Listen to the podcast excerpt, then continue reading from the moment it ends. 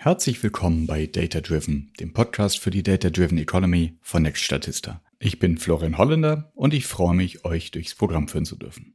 Wir sind jetzt in der zweiten Folge der zweiten Staffel mit dem klaren Themenfokus auf die Schnittstelle zwischen Daten und Klimaschutz. In dieser Folge machen wir viele Sachen mal neu, werdet ihr gleich sehen. Manche Sachen bleiben aber altbewährt. So zum Beispiel die sachdienlichen Hinweise zum Start.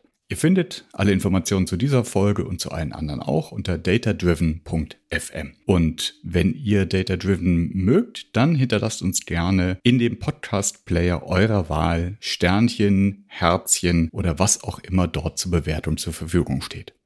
Und jetzt, los geht's.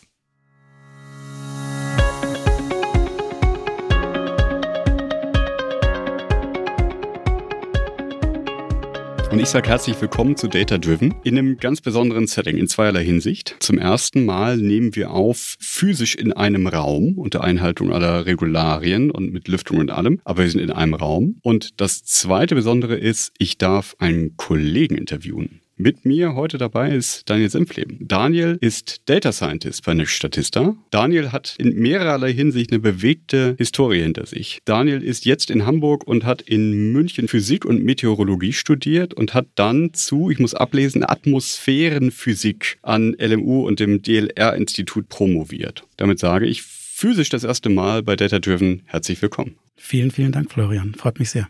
Dann erzähl doch mal ganz kurz, wie hat sich das ergeben, Physik zu machen, Meteorologie zu machen, dann Atmosphärenphysik und vielleicht magst du auch erklären, was das eigentlich ist. Ja, sehr, sehr gerne. Es war im Prinzip ein gewisser jugendliche Neugier, kann man vielleicht sagen, die mich schon immer irgendwie Faszination an globalen Themen, globalen Phänomenen da meinen Purpose finden lassen hat. Und das war dann letzten Endes tatsächlich eine ähm, ja, Probevorlesung, eine, eine Einführungsvorlesung am Tag der offenen Tür in der LMU in München, an der ein Meteorologe von seiner letzten Forschungsreise in die Hochebene Nepals berichtet hat, da drei Monate verbracht. Ich dachte mir, oh, das ist spannend, ja. Das ist global rumreisen und auch noch Wissensstand über das Klima weiterbringen bringen. Da war die Idee geboren und um das in München zu tun, muss man erstmal Physik studieren. Ganz klassisch, trotz eigentlich gutem mathematischen, physikalischen Hintergrund vom Gymnasium her. Ganz schön, ganz schön hart, muss ich, das, muss ich tatsächlich zugeben. Habe es dann aber geschafft und schon im, im Bachelor schon den Schwerpunkt Meteorologie dazugewählt eben. Und dann auch im Master mich eben sehr stark in Richtung Klima spezialisiert. So kam es dann zur Doktorarbeit von einer Professorin, die dort auch im Deutschland Raumfahrtzentrum arbeitet und ähm, ja, Atmosphärenphysik ist eben das Themengebiet der Physik, das sich mit der Atmosphäre beschäftigt. Also eigentlich allem, was an dynamischen und, und sonst wie Temperatur und so weiter, thermodynamischen Prozessen in der Atmosphäre so passiert. Ähm, also ein sehr weites Feld und da spezialisiert man sich natürlich weiter. Und bei mir war es dann tatsächlich die Schnittstelle zum Ozean und zwar ganz oben am Nordpol, nämlich das Meereis, das sich da oben dann bildet und in den letzten Jahrzehnten vor allem weniger geworden ist. Ja, und da kann man dann sehr viel spannende Sachen mitmachen. Ich habe tatsächlich keinen Tag in der Arktis verbracht, mhm. sondern mich mit Klimamodellsimulationen, also genauer gesagt Erdsystemmodellsimulationen beschäftigt. Genau, und hatte da mit sehr vielen großen, tollen Daten zu tun, die ich dann analysieren durfte. Gemeinhin würde man dich doch dann eigentlich als ein, Klimaforscher bezeichnen von der Ausbildung her, oder? Das ist dann der populärwissenschaftliche Name dafür. Ich glaube, das trifft ganz gut doch.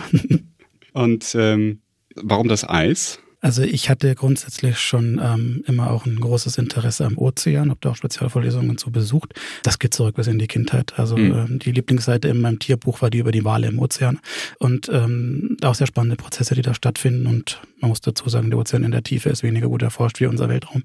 Schon sehr spannend, unsere Milchstraße zumindest. Und die Schnittstelle eben zu dem Meteorologie-Hintergrund, den ich hatte und dem Ozean, den ich auch entspannend fand, war eben gerade dieses Meereis. Und mir wurde dann in einer, in einer Mastervorlesung zum Thema äh, Klimamodellierung dann auch also Masterarbeit damals angeboten, aus der Doktorarbeit sich rausentwickelt hat und diese Chance konnte ich nicht sausen lassen. Aber ich damals schon mit Kiel und Klimamaster in Kiel geliebäugelt hatte, hat mich das dann auf jeden Fall in München erstmal gehalten und ähm, bin sehr froh drum. Magst du vielleicht mal für Normalmenschen umreißen, worum es da ging in deiner Arbeit und in der Promotion? Sehr gerne. Also dieses Thema Klimamodellierung an sich, vielleicht im Unterschied zur Wettermodellierung, ist ja eine ganz andere Art und Weise, wie man an diese Frage herangeht, wie entwickelt sich der Zustand der Atmosphäre oder auch anderer Komponenten des Klimas im Laufe der Zeit. Wettervorhersagen versuchen jetzt über die nächsten Tage, vielleicht Wochen vorherzusagen und sind sehr stark abhängig von dem Ausgangszustand der Atmosphäre, also ein Anfangswertproblem und die Klimavorhersagen sind ein Randwertproblem. Und das ist das, der entscheidende Unterschied rein mathematisch gesehen. Das heißt also, diese Klimavorhersagen, diese Klimaprojektionen, wie es genannt wird, die schaffen es von einem freien Zustand, selbstberechneten simulierten Zustand der Atmosphäre aus selbstständig das Klima der Erde quasi zu berechnen, zu bestimmen. Und was man alles macht, ist, man gibt quasi bestimmte Randparameter vor, wie die Sonnenaktivität oder eben den CO2-Gehalt der Atmosphäre und kann dann Simulationen damit machen, wie, wie verändert sich die Temperatur, zum Beispiel Lufttemperatur, wenn ich jetzt diesen CO2-Gehalt steigere. Und bei mir war es eben die Frage, wie verändert sich dann eben die Meeresbedeckung. Da gibt es jetzt würde sagen, hunderte verschiedener solcher Modelle. Man nennt sie Erdsystemmodelle eigentlich, äh, wenn sie eben alle Komponenten des Erdklimasystems in irgendeiner Form abbilden, durch verschiedene Modellkomponenten miteinander gekoppelt sind. Und diese komplexen Systeme, diese Erdsystemmodelle, da gibt es wie gesagt hunderte weltweit, wobei es aber nur circa 50 bis 100 sind, die in einem großen weltweiten äh, Klimamodellvergleichsprojekt teilnehmen regelmäßig. Und das sind die Modelle, die auch besonders der qualitativen Standards entsprechen, die dann wiederum in diesen Weltklimaratsbericht auch einfließen. Mhm. Und diese Simulationsergebnisse in Bezug aufs arktische Meer, die habe ich mir genauer angeschaut.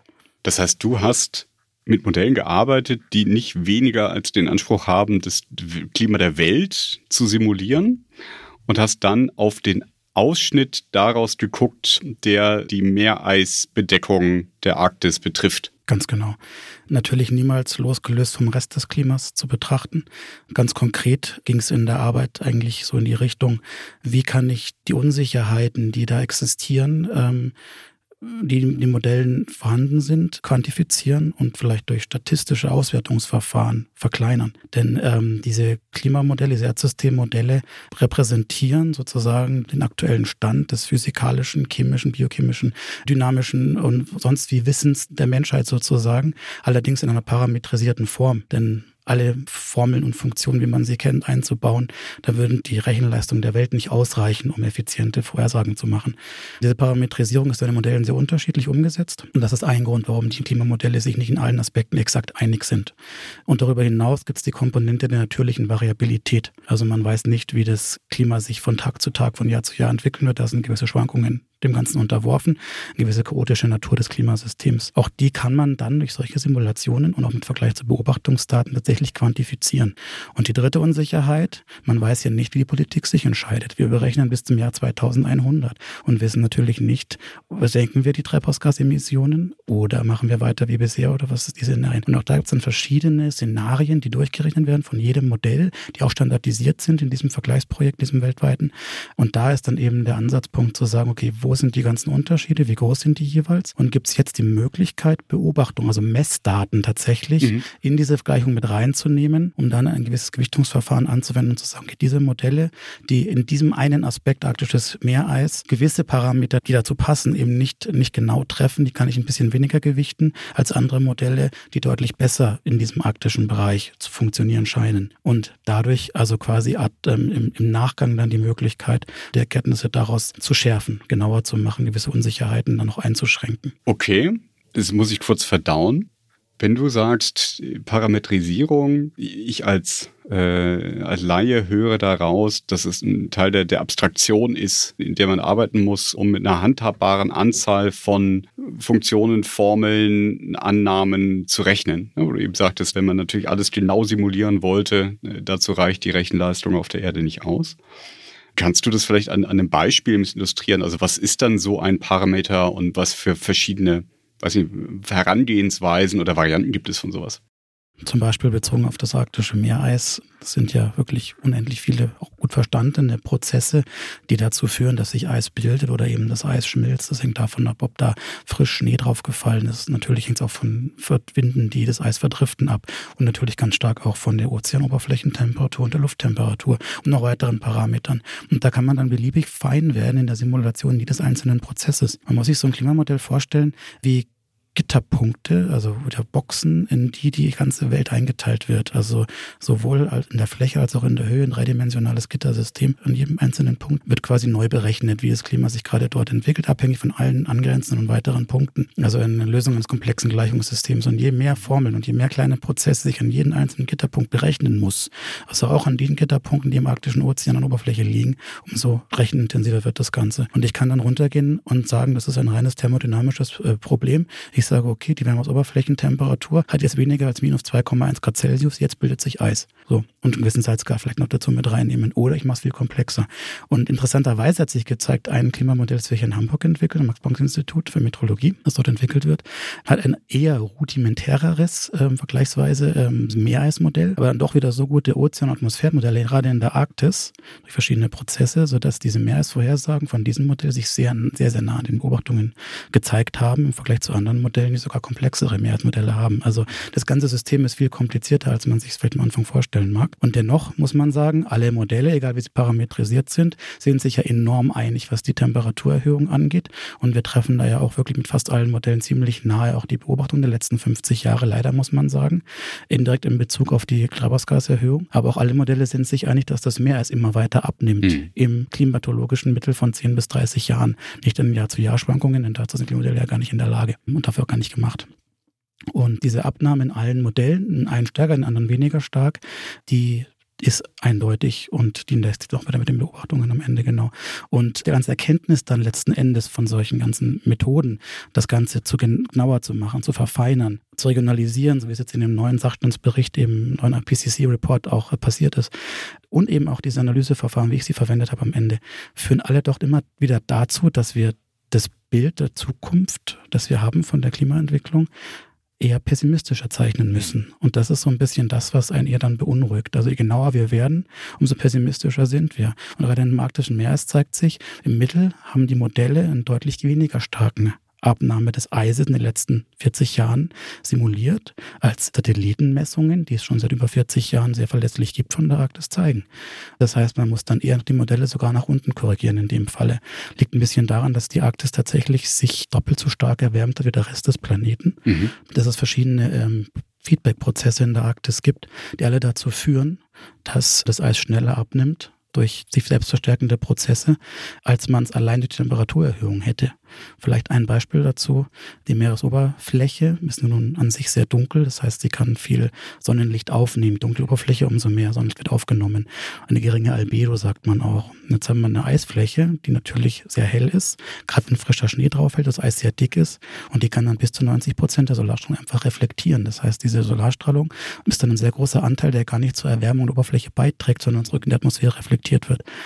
Naja, und durch Temperaturerhöhung und Abnahme des Eises wird also im Mittel dann auch die, die Albedo geringer im, im Atlantischen Ozean. Damit wird per se mehr Sonnenenergie in Wärme umgewandelt in der Oberfläche. Dadurch schmilzt das Eis umso stärker und diese Rückkopplung verstärkt sich selbst. Ja, verstehe. In der Presse liest man oft auch davon, dass es zusätzlich zu solchen äh, sich selbst verstärkenden Prozessen auch noch Kipppunkte gibt im Klima. Also zuletzt der Golfstrom. Irgendwann kehrt er sich um oder die Strömungen verschieben sich und dadurch passieren dann auf einmal ganz große Veränderungen. Gibt solche Phänomene auch quasi in deinem Forschungsgebiet, die das Arktiseis betreffen? Und wie geht man damit in so einem Modell um? Ja, das ist ein, sehr weites Feld. Vielleicht einleitend diese Thema Golfstromabschwächung. Die wurde mal vor einigen Jahren heiß diskutiert. Je näher man da forscht, hat man festgestellt, es ist eher unwahrscheinlicher geworden, dass so ein Versiegen des Golfstroms passiert und dann zu einer Eiszeit in Europa führen könnte oder sowas. Und hatte aber dafür den anderen, äh, eine andere Sorge, nämlich dieses Permafrost. Die Permafrostböden ähm, Nordsibiriens die enthalten sehr viel Methan. Methan ist noch klimawirksamer als, als CO2. Wenn die auftauen, plötzlich, und das kann dann ganz spontan passieren, dann können natürlich große Methanmengen in die Atmosphäre freigesetzt werden, die wiederum die Klimaerwärmung antreiben. Auch da ist man der Meinung, dass es eher unwahrscheinlicher wird, ähm, dass das passiert. Und dennoch in der Arktis selbst, wo man auch so genau hinschaut, ist diese Abnahme des Meereises ein großes Problem. Die Arktis hat einen extrem starken Einfluss auf den Rest des Planeten durch gewisse dynamische Strömungsprozesse, die auch immer sich mehr verstärken in den letzten Jahrzehnten, die dann dazu führen können, dass die Luftmassenaustausch zwischen Arktis und, Arktis und mittleren Breiten sich immer mehr verstärkt. Dazu kann es eben zum Beispiel zu einer erhöhten Hurricane-Frequenz in Nordamerika kommen und solchen Effekten. Also die Arktis ist sehr stark gekoppelt, auch über die Ozeane mit dem Rest des Planeten. Und das Meereis als wirklich als, als, als Schutzschild vor der Sonnenstrahlung, gerade natürlich dann im, im arktischen Sommer, wo durchgehend die Sonne erscheint, wenn der abnimmt, und vor allem, wenn er an den Punkt kommt, wo das Eis mal im Sommer komplett abgeschmolzen ist, dann gibt es quasi kein meeriges, stabiles Eis mehr. Und dadurch würden wieder weitere Prozesse sich verstärken. Und deswegen ist eine spannende Forschungsfrage auch in meiner Arbeit gewesen, wann wird es denn der Fall sein, dass dieses Eis zum ersten Mal komplett abschmilzt. Mhm. Und ähm, das ist aufgrund der großen Dynamik aufs Jahr genau natürlich niemals vorhersagbar. Vielleicht um mal ein bisschen in Zahlen zu setzen. Wir haben so im Winter eine Ausdehnung noch so von 12 bis 13 Millionen Quadratkilometer Eis in der Arktis. Das klingt erstmal viel, es waren schon mal 15 oder noch mehr Millionen Quadratkilometer. Aber im Sommer, diese minimale Eisausdehnung, die im September gemessen wird, die ging ähm, von 8 Millionen Quadratkilometer jetzt runter in den letzten 30 Jahren um über 40 Prozent auf gut 4 Millionen Quadratkilometer. Dieses Jahr sind wir bei 5 Millionen Quadratkilometer ungefähr. Und dann kann man jetzt projizieren, wann das eben in der Zukunft zum ersten Mal quasi auf Null runtergeht. Man sagt, unter einer Million ist dann quasi Null. Und dann ist der Punkt erreicht, ab dem es kein meeriges Eis mehr geben kann der ist die Zahl in den letzten Jahren immer weiter runter korrigiert worden. Also in meiner Arbeit sind wir noch, die ist jetzt zwei Jahre alt ungefähr, sind wir noch bei einem ungefähr 2060 plus minus viele Jahre. Und ähm, den neuesten Artikel, den ich jetzt so gelesen habe, spricht man von 2050. Das ist auch relativ egal, wann es genau passiert. Nur das Entscheidende, was wir jetzt machen können, ist eben mit diesem 2 Grad oder 1,5 Grad Ziel, dass die Wahrscheinlichkeit oder die Häufigkeit, wie oft eben so ein Sommer passiert, in dem wir quasi kein Meereis mehr haben, dass die stark, extrem stark abnimmt, mhm. wenn wir auf 1,5 bleiben und nicht auf 2,0 gehen. Und das sind so eine Art Tipping Points, glaube ich, von denen man sprechen kann. Diese 1,5 Grad, die sind nicht aus der Luft gegriffen, sondern dieses, ein, dieses halbe Grad mehr auf 2 macht unglaublich viel aus. Mhm. Und jetzt sind wir ja schon bei über einem Grad Celsius angekommen. Also das zu erreichen wird eine sehr große Herausforderung. Ja, absolut. Wir können ja gleich so ein, kleines bisschen in die zumindest politische Komponente dessen, auch der Arbeit an solchen Klimamodellen, Klimadaten eintauchen. Gerade das IPCC als ja ein weltumspannendes Gremium, das viel sich damit beschäftigt, von der Außensicht, den bestmöglichen Konsens zu erzielen, äh, auch in der, in der Wissenschaftscommunity. Davor würde ich dich aber gerne noch ein bisschen nach der Arbeit an solchen Klimadaten, Klimamodellen fragen. Das klingt natürlich hochkomplex, ist es auch.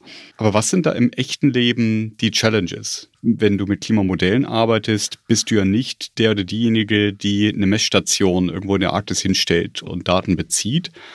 Aber vielleicht hast du mit denen dort auch zu tun. Was sind ja auch gerade aus deiner Berufsperspektive Data Science, was sind da eigentlich die Herausforderungen? Ja, ein bisschen schade, dass ich es nie in die Arktis geschafft habe, die mir mal gerne angeschaut, aber tatsächlich, du hast recht.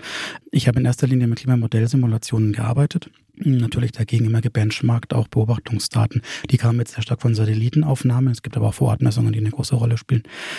Als Data Scientist oder aus Data Science Sicht ist die Datenlage eigentlich ein Traum, muss man ganz ehrlich sagen. Diese bei mir waren es ungefähr 50 Erdsystemmodelle, die an diesem weltweiten Klimamodellvergleichsprojekt eben teilnehmen. Die haben sich darauf geeinigt, die Daten in einem ähnlichen oder einem, sehr ähnlichen Format alle zur Verfügung zu stellen. Die Variablen heißen zum Beispiel alle gleich. Und diese Daten werden auf einem bestimmten Standard, der nennt sich halt Seymour, werden die veröffentlicht. Und dann sind die auf einem großen Server von dem Earth System Grid Federation, ESGF, wo diese riesen Datenbanken an Klimamodellsimulationen liegen, wo ich dann wunderbar über Sucheinstellungen meine Modelle Modellsimulation raussuchen kann, die ich analysieren möchte. Jetzt möchte ich die Lufttemperatur und das Meereis mir anschauen und dann kann ich mir genau die Zeiträume heraus, so die Modelle raussuchen, das bearbeiten. Das ist ein Traum für Data Scientists weil man es eigentlich gewöhnt ist, erstmal viel Data Cleaning machen zu müssen. Circa 80 Prozent, sagt man, Data Science Arbeit ist, erstmal die Daten so aufzubereiten, dass sie verwenden kann. Das ist quasi damit schon getan und ich kann die Modelle direkt in, mein, in meinem Code quasi verarbeiten. Ich habe da auch noch an einem, an einem Tool mitgearbeitet, das eben speziell darauf ausgelegt ist, diese Modellsimulationen zu vergleichen und dann standardisiertes Auswertungsverfahren auch zu ermöglichen. Und ähm, dennoch gibt es da auch wieder Schwierigkeiten natürlich. Ähm, und eines der größten Themen ist sogenannte Regridding. Man muss sich das so vorstellen, die Modelle haben nicht alle einen Nord- und einen Südpol in ihrem Gitter, sondern viele haben einen Südpol, aber manche haben dann eben statt einem Nordpol zwei Pole, nämlich einen über Kanada und einen über Russland. Warum? Wenn man sich jetzt die Gitterlinien vorstellt, die quasi um den Globus dann spannen mit drei Polen, dann sieht man, dass die umso enger sind, dann über den, in der Nähe der Pole. Das heißt, ich kann die Antarktis, Nordamerika und den eurasischen Kontinent genauer berechnen, weil die Gitterpunkte enger zusammenliegen als andere Orte auf der Welt, wie das Südpolarmeer zum Beispiel oder sowas. Warum ist das entscheidend? Ich möchte ja möglichst hohe Auflösung, vor allem in den Gebieten haben, in denen kleinskalige Prozesse eine Rolle spielen oder wo auch viele Stakeholder, vielleicht auch viele Menschen leben und, und einfach großes Interesse an dem Klima in diesen Regionen besteht. Ohne global die Auflösung so stark erhöhen zu müssen, dass ein Modell. Dass der Aufwand wieder davon fliegt. Gear, mhm. dass wieder Performance-Probleme auftauchen und ich wieder das Modell nicht schnell genug rechnen lassen kann. Die Simulationen bis 2100 läuft ja eine schon ein paar Monate. Und das muss man natürlich, ähm, dann, ne, und das ist die schlaue Idee, ein, ein kurviges Curvilinear Grid, ein krummliniges Grid, sich zu überlegen mit verschiedenen Polen an den Punkten, die besonders spannend sind. Und jedes Modell macht es ein bisschen anders. Und da werden die Daten auch entsprechend so veröffentlicht. Und jetzt ist die große Aufgabe, wenn ich die jetzt Punkt für Punkt vergleichen möchte oder zumindest Region für Region, dann muss ich die irgendwie auf die gleiche Struktur bringen. Plus ich will ja Beobachtungsdaten dagegen halten, am liebsten auch wieder regional aufgelöst. Und die sind dann meistens mit Nord- und Südpol versehen. Also ist die große Challenge, Verfahren anzuwenden und da gibt es verschiedenste wie Nearest Neighbor, Bilinear und keine Ahnung, was man alles machen kann. Und dann erstmal rauszufinden, welche macht den kleinsten Fehler. Irgendein Fehler ist nicht und ist nicht vermeidbar, abhängig von welcher Typus an, an Grid ich da jetzt verwende. Das allein ist eine kleine Forschungsarbeit dann mhm. tatsächlich gewesen, die da noch zu tun war. Nur mal ein Beispiel zu nennen. Also selbst wenn man Daten hat und man denkt, man kann loslegen, man kann nicht immer gleich sofort loslegen. Und das ist auf jeden Fall ein, ein spannender Aspekt. Verrückt. Okay, also merke ich mir, wenn man genauer sein möchte an bestimmten Regionen, muss man sich die Pole richtig legen. Du beschreibst es ja gerade schon, ne? im echten Leben, äh, zumindest in der Wirtschaft, äh, wäre das ein Traumzustand, irgendwie Daten in einem Pool gleich bezeichnet etc.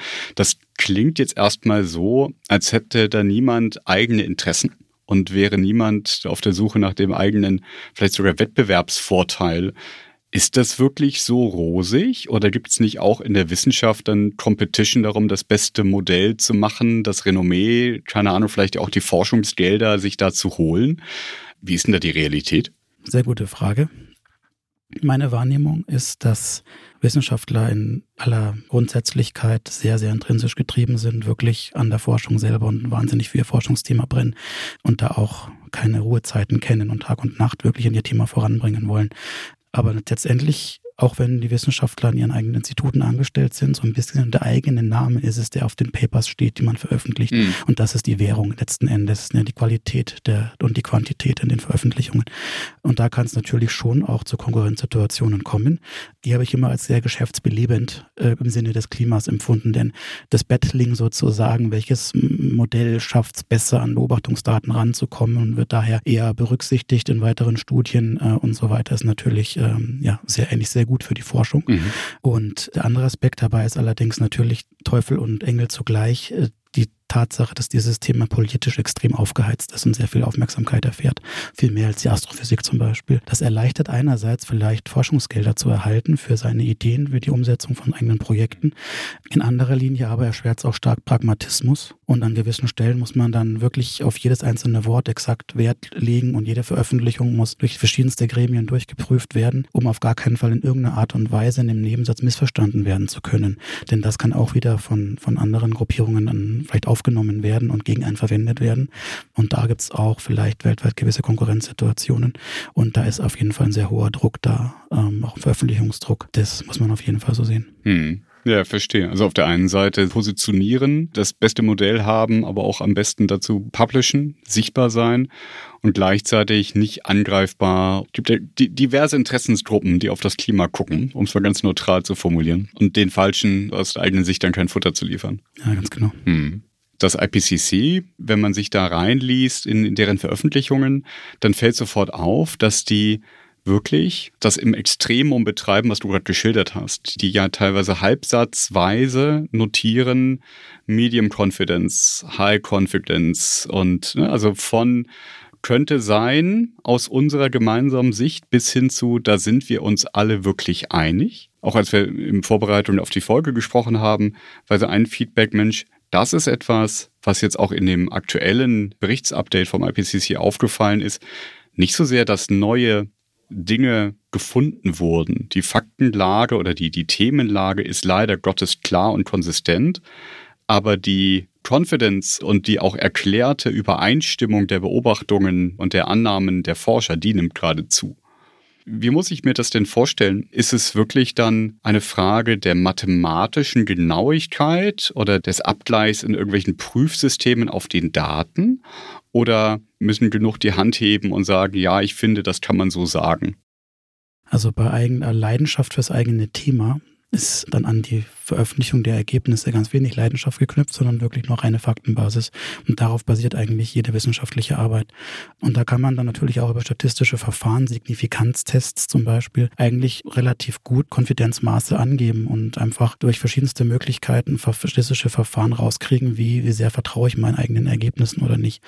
Und das Ganze mache ich dann natürlich nicht nur für meine eigenen Ergebnisse, sondern es gibt ja oftmals zum gleichen Thema verschiedene Studien und die dann in Gesamtheit zu betrachten mit ihren eigenen Unsicherheitsmaßen ergibt dann am Ende diese Formulierung in dem IPCC-Bericht. Ich habe in dem vorletzten Satzstand dann spricht da ein bisschen mitgearbeitet und weiß auch, dass wir da zum Beispiel reinschreiben, dass der menschliche Einfluss oder die menschliche Grund für die CO2-Erhöhung und damit auch für den Klimawandel an sich hm dass dieser menschliche Einfluss sehr groß ist und dass menschgemachte Klimawandel very likely, also sehr wahrscheinlich ist. Mhm. Und jetzt ist die Formulierung unequivocal, also quasi es gibt keine Zweitmeinung mehr.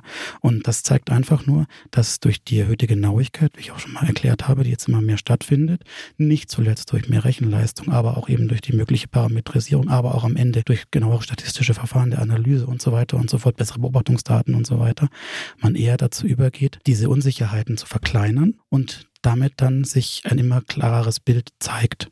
Und dieses Bild führt dann letzten Endes dazu, dass es dann quasi keine zweite Meinung mehr gibt in der Wissenschaftscommunity, was den menschgemachten Klimawandel angeht. Und ich erinnere mich vor ein paar Jahren, in den Medien wird ja oft darauf geachtet, zumindest in den, in den breiten Medien, dass alle Seiten zu Wort kommen. Also spricht ein Wissenschaftler von den 99 Prozent die an den menschgemachten Klimawandel glauben, dazu. Und dieses eine Prozent, da findet man dann auch irgendjemand, der da noch ein bisschen Zweifel dran hat. Das wird dann nebeneinander gestellt und dann ist für die Menschheit natürlich der Eindruck, die sind sich überhaupt nicht einig. Dabei ist eben das, das ähm, Verhältnis ein anderes. Und das hat sich, glaube ich, jetzt nochmal deutlich verändert. Man muss sagen, leider fürs Klima, ja, aber offensichtlich, je genauer man hinschaut, umso pessimistischer wird das Ganze und umso größer ist, glaube ich, der Druck auch an die Gesellschaft jetzt dadurch. Ja. Also wiederum so gespiegelt aus der Laienperspektive. Wenn ich mir diese Berichte durchlese, dann ist wirklich das, was hängen bleibt. Wir wissen das seit Jahrzehnten mit relativ hoher Konfidenz, aber es gab auch noch Diskurs und Dissens in der Wissenschaft und für die wesentlichen, also für die ganz großen Effekte, die da gerade passieren und auch für die Frage, passiert das halt einfach so oder hatten wir als Menschheit einen Anteil daran, gibt es mittlerweile eine klare Antwort, die auch über Geografien, über politische Systeme hinweg ja sogar getragen wird. Ja, also da sitzen Menschen aus, aus ganz unterschiedlichen, auch Eigeninteressenslagen, auch ganz unterschiedlichen nationalen Interessenslagen zusammen und sagen, Mensch Leute, wir müssen uns nicht mehr damit beschäftigen, uns zu fragen, ob es denn wirklich so ist. Und es ist auch müßig noch zu sagen, wer es denn war, aus der Sicht könnte man jetzt eigentlich wirklich nur alle Kraft darauf verwenden, damit umzugehen und diese schlechten Nachrichten nicht nur zu verdauen, sondern daraus was Sinnvolles zu machen. So ist es. Nur für diesen letzten Schritt ist die Wissenschaft, zumindest die Klimaforschung, nur sehr am Rande zuständig tatsächlich. Ja. Dennoch natürlich haben Klimaforscher so ihre Meinung, wie es in der Zukunft weitergehen sollte und was ich tun muss. Und wie gesagt, dieses 1,5 Grad Ziel zu erreichen, das ist jetzt auch in diesem Sachstandsbericht nochmal deutlicher herausgekommen. Das muss das große Ziel sein.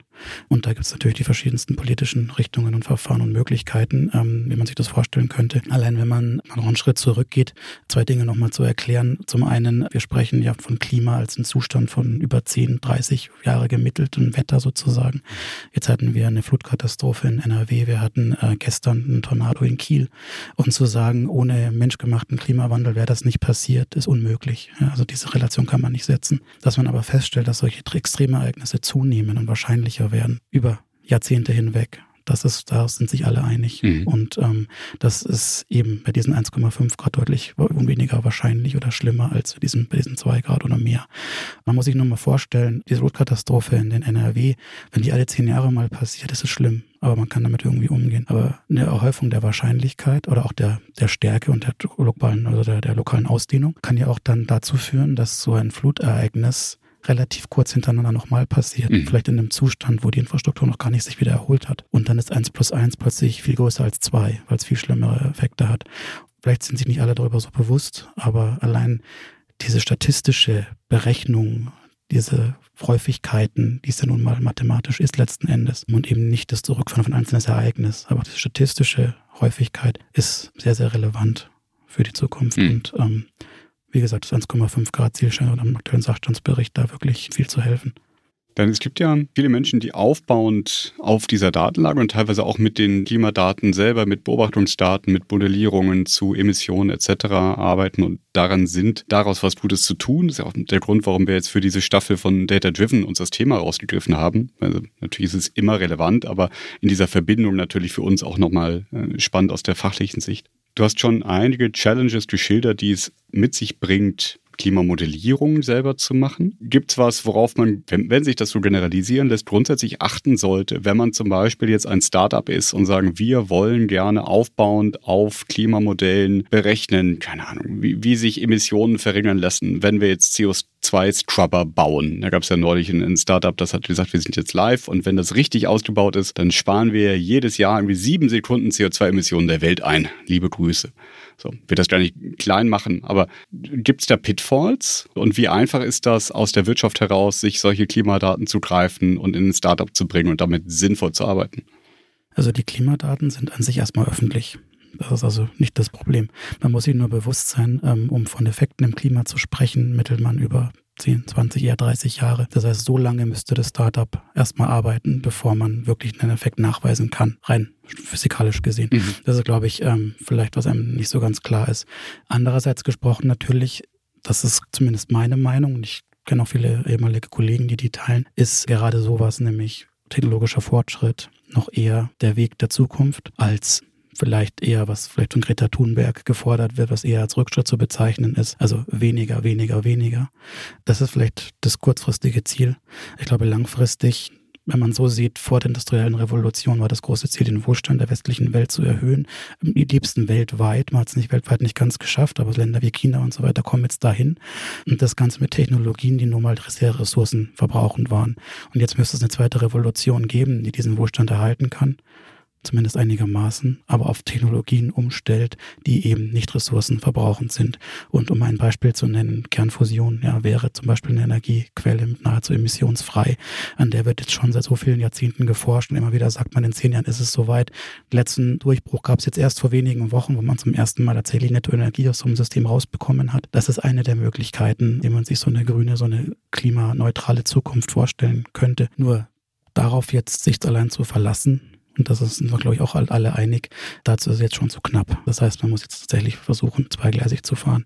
Ähm, Ob es der E-Antrieb im Auto ist, weiß ich nicht, kann ich selber nicht, nicht beurteilen. So eine, so eine Sache wie die Natur, die es uns vormacht, Photosynthese, CO2 aus der Atmosphäre ziehen äh, oder aus dem Ozean, wie die Algen ja auch sehr stark im Ozean arbeiten und uns den guten Sauerstoff wiederzugeben. Ja, warum kann man das noch nicht energiebringend technisch so umsetzen oder energieneutral technisch so mhm. umsetzen, dass das möglich ist? Es hat ja auch tatsächlich einen ganz aktuellen Bezug und das ist ja auch ein Thema, das viel diskutiert wird, nämlich dass man natürlich aus den reichen Industrienationen heraus anders argumentiert und sagt, dann äh, müssen wir jetzt erstmal Verzicht üben vielleicht oder vielleicht bleibt uns gerade noch nichts anderes übrig, bis wir bessere technologische Mittel gefunden haben, um quasi einen klimaschädlichen Konsum, Luxus nenne ich es jetzt mal ganz platt, zu ersetzen durch einen klimafreundlichen, klimaneutralen. Und man aber nicht eben dann alles gleich machen darf und es andere Nationen auf der Welt gibt, in denen gerade noch eine Entwicklung da ist und auch ein Streben der Menschen nach, nach ganz anderen Basics. Und denen natürlich nicht aus der gleichen privilegierten Denke heraus vorgegeben werden kann meine Partikularmeinung, dass sie jetzt bitte auch einfach aufhören sollen, sich weiterzuentwickeln, keine Ahnung, mehr individuelle Mobilität zu haben, einen höheren Lebensstandard zu haben. Und da greift ja das, was du sagst. Ne? Es ist, die ist nicht die globale Antwort, einfach alle bleiben stehen. Das wäre zumindest genauso ungerecht, wie die Welt leider in vielen Aspekten momentan noch ist. Und das kann ja nicht die Antwort sein oder zumindest nicht das Ambitionsniveau. Ganz genau. Und ich glaube, das unterstreicht, dass man eben da wirklich an sehr, sehr vielen Fronten kämpfen muss. Am technologischen Fortschritt in diese Richtung, wie ich skizziert habe, aber eben auch an kurzfristigen Zielen und dabei vielleicht nicht den globalen Wohlstand oder das Bestreben nach, nach, nach Wohlstand ähm, komplett auszuhebeln. Das ist eben die große Herausforderung. Und die Wissenschaft wiederum leistet vor allem eben dafür die Awareness für diese Problematik. Das ist das Ziel, um eben die Menschheit dazu bewegen, sich in diese Richtung auch zu entwickeln. Super. Daniel, jetzt sind wir zwar ganz groß geworden am Ende, aber das gibt das Thema ja auch direkt her. Es hat diesen Kontext und es hat auch diese Gravitas. Ich würde sagen, wir belassen es einfach für den Moment dabei. Ich bedanke mich ganz herzlich, dass du uns so, so einen Praktiker-Einblick gegeben hast, was das eigentlich ist, wenn man sagt, ich bin Klimaforscher, zumindest als äh, Laienbegriff dazu. Wir können noch kurz darauf hinweisen, wo man mehr zu uns findet. Unser Podcast gibt es unter datadriven.fm. Und da werden wir natürlich auch einmal zu deiner Arbeit verlinken, wenn ich darf. Und du hattest auch auf unserer Website einen Artikel dazu geschrieben, um das mal auf für mich verdaulichem Niveau äh, und für andere auch äh, darzustellen, was da passiert ist.